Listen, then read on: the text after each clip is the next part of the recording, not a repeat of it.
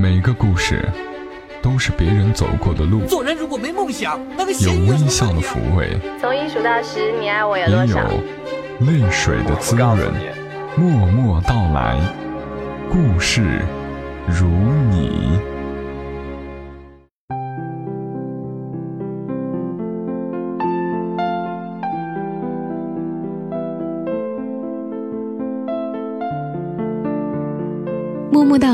故事如你，我是小莫，大小的小，沉默的默。这里是由喜马拉雅独家播出的《默默到来》，非常感谢你听到我。昨天我在店里和一个顾客聊天，我们在探讨这个世界为什么越来越浮躁，大家都很急功近利。比如说卖烤串的不敢吃烤串，做植物油的不再吃植物油。连街边的烤红薯，都要事先煮熟了，假装是烤熟的。我们什么都等不了，连正常的四季轮回，春种秋收都等不了。如果一件事情不能很快的看到利益，极少有人愿意长久的坚持。最后我们说，最终的结果是，不吃植物油的会去吃烤串，不吃烤串的会去吃烤红薯，我们谁也逃不了。急功近利带来的恶果，如同雾霾天里大家都要呼吸一样。这一切真的是让人不知道要怎么样继续爱这个世界。最后，这个顾客不经意的提到了他的职业，然后说了一个词“底线”。这个词就好像是黑暗里的一线光。它让我想起，在上个月，就是三月八号。在一个上刊登了一个问题，有一个叫做“带壳乌龟”的朋友，他问：长大以后就对世界变得好失望，朋友难交，快乐难找，世界太大，人心太险，方圆十里找不到一个现实的励志故事，放眼十年不知道自己的人生目标，谁能给我一个继续爱这个世界的理由？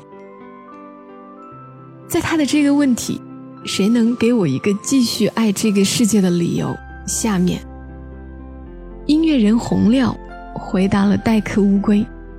洪亮说，之前跟朋友聊天，听他说了个事儿，想跟大家分享，于是用第一人称记录下来。他的这个朋友说，我有一个小时候的朋友，打架、抽烟、喝酒，爱摇滚。他读大学的时候，一个偶然的机会读到《金刚经》，觉得自己找到了真理，大学就不念了，学佛去了。十几年前，我见过他一次，在一座城市的一所小破庙里，他住在那儿，发愿筹钱重修庙宇。那一年，他就在那庙里收养了三个孤儿。前几天我去这座城市讲课。发现讲课的那所大学新校址就迁到了这座小庙的旁边。讲完课以后，我走到小庙的门口，看着破破的窄窄的庙门，就掏出手机来拨了他的电话。他接过电话说：“居然是你，太久没联系了。”我问：“是啊，你还在某某城吗？”他说：“我在啊。”我又问：“你还在小庙里吗？”他说：“我在啊。”我又说：“你现在在吗？”他说：“我在啊。”我说：“你出来。”他走出来看见我，我们对望着，他身后涌出许多小脑袋。现在的庙里收养着一百三十几个孤儿。进庙喝茶，我说：“你真牛逼。”他说：“做的不好，发愿要重修庙宇呢，到今天也没做到。”然后我们一起笑了。十年风雨，岁月蹉跎，美好的人依旧那么美好，怎么能不爱这个世界呢？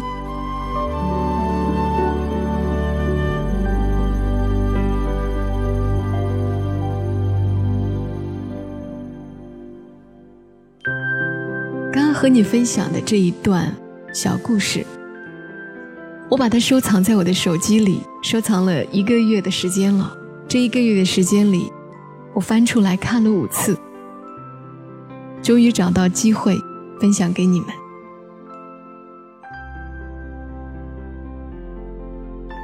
十年风雨，岁月蹉跎，美好的人依旧那么美好，怎么能不爱这个世界呢？这句话也让我想起了一个歌手刘若英。虽然作为明星，我们并不知道生活中的他们是怎样的，但是听刘若英的歌，看他写的文字，给我的感觉，他是个淡淡的、安静的、美好的人。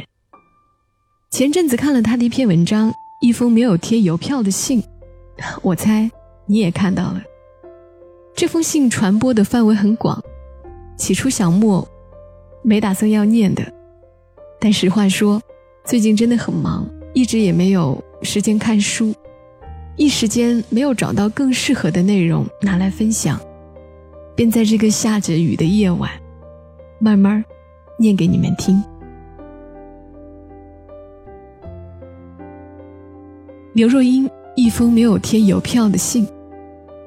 难得的下午，一个人坐在咖啡厅，窗外突然下起了大雨。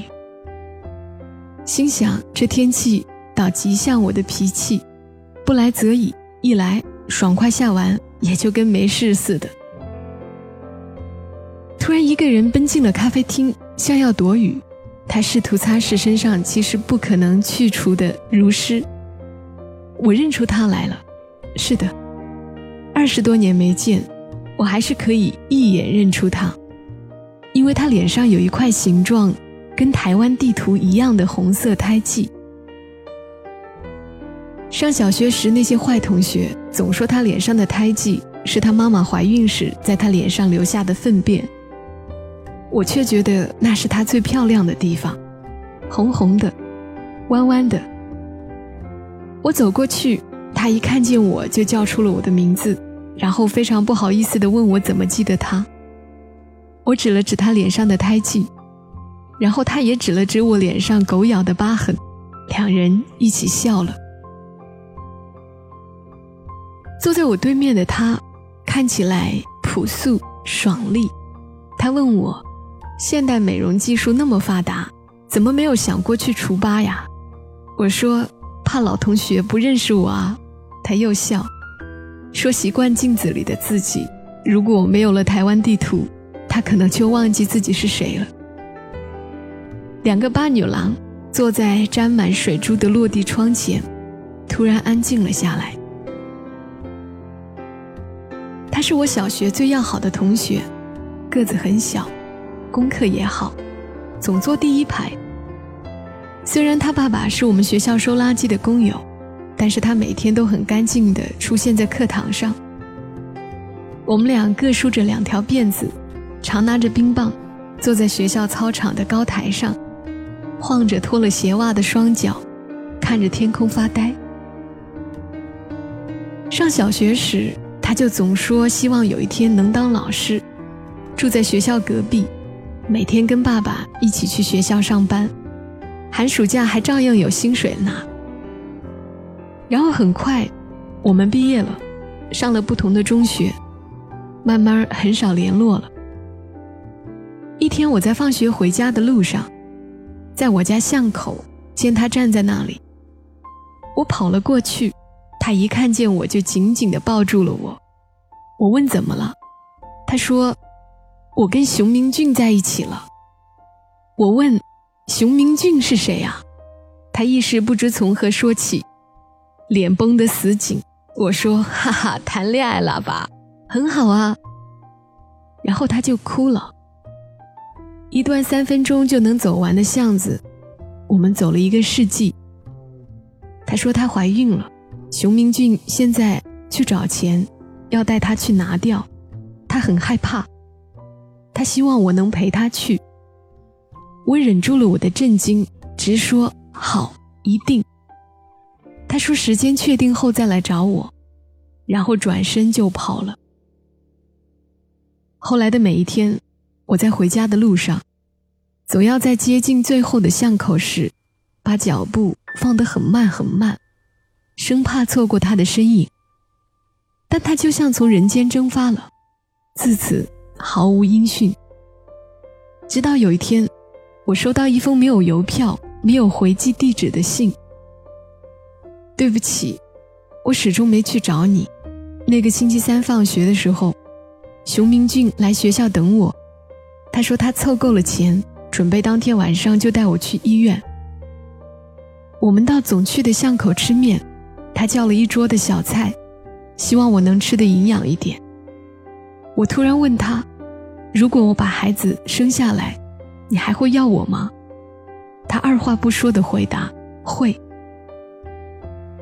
即便灯光如此昏暗，我还是看见他坚定的眼神。然后我觉得我们身边像环绕着一道道光圈，护卫着我们。那是两个人决定厮守一生的时刻。我办休学了，我很对不起我爸爸。也很想念他，但我真的想生下这个孩子。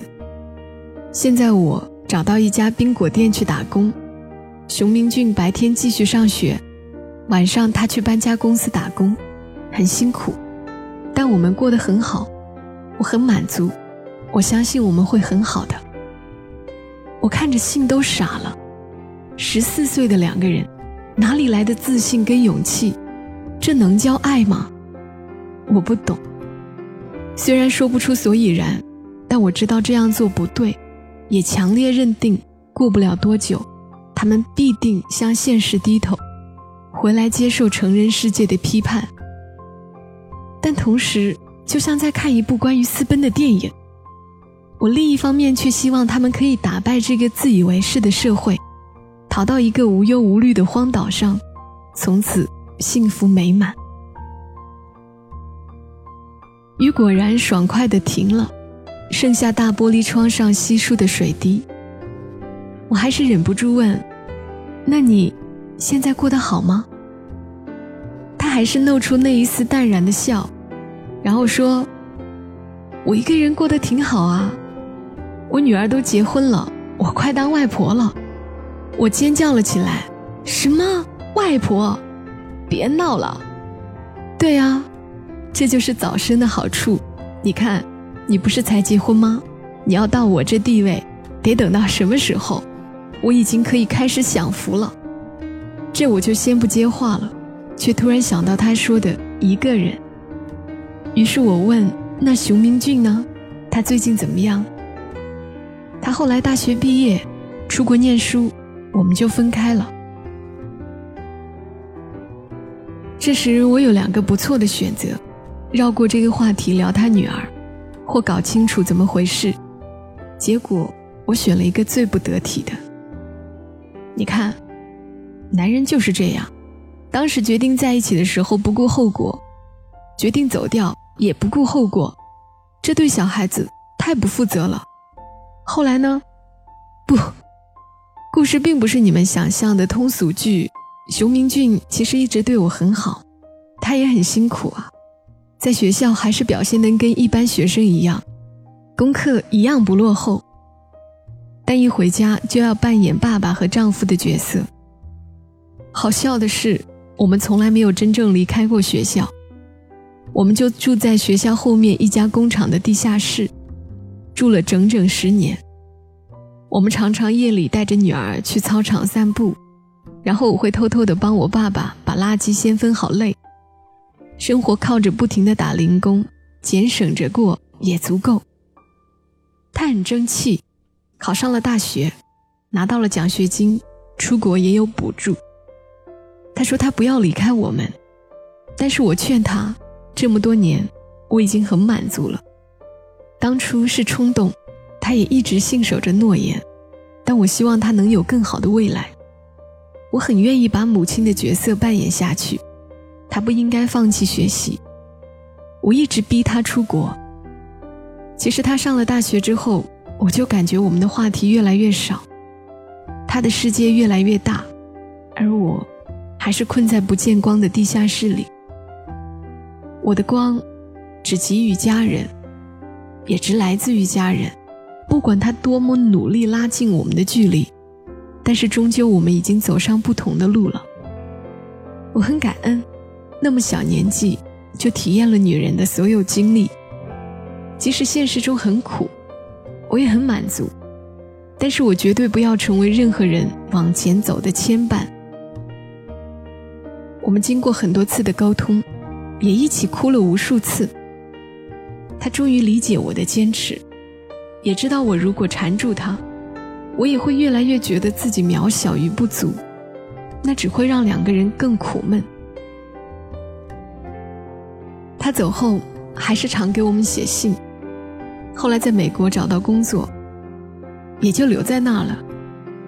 上次见面是女儿结婚，他回来了几天。这段感情里，谁都没有辜负谁，只有很宽广的爱，还有我们的女儿。说这些话时，他是平静的，带着微笑看着渐渐晴朗的窗外，而我只能不断的把泪水咽回去。他选择这样的人生，不是为了博取同情或赞许，我自然。也不应该把它当成通俗剧的主角。不煽情是对的，世间绝对有一种爱，是互相体谅、饱满而无怨的。我平静了以后，想到的是，高深的教育到底给了我什么？而选择离开教育，又何曾剥夺了他什么？离开咖啡厅，他身上的衣服已经干了。他说他要去客人那里取衣服，他现在是服装修改师傅，生活过得并不算安逸，但心里还算舒坦。他搬到了一个有窗户的地方，起码有充足的阳光。我告诉他那封信，不知为什么我一直留着。他笑着说：“下次寄信给你，一定贴上邮票，写上回信地址。”人为什么偏感动生死相许？拥抱前，离别后，是否魂梦就此相惜？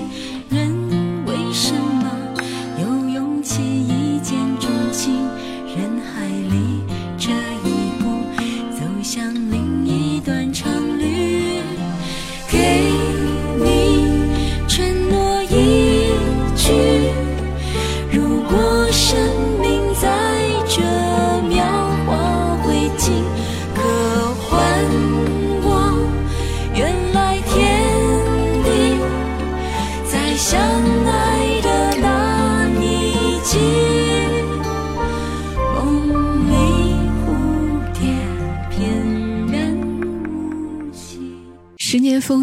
岁月蹉跎，美好的人依旧那么美好。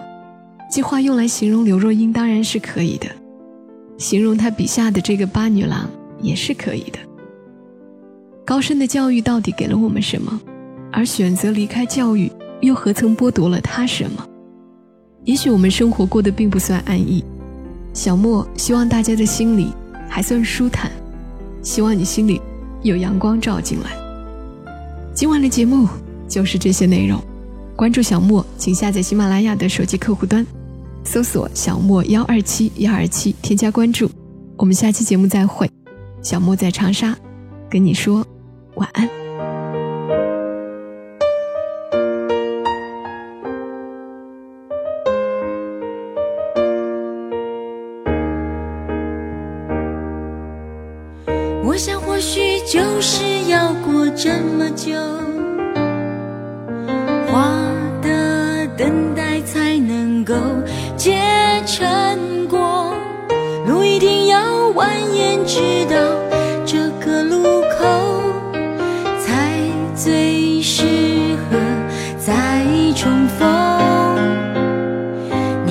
和我的手，都比从前柔软许多，更懂面对，更懂紧握。收获这一路点滴苦痛。原来全都是收获，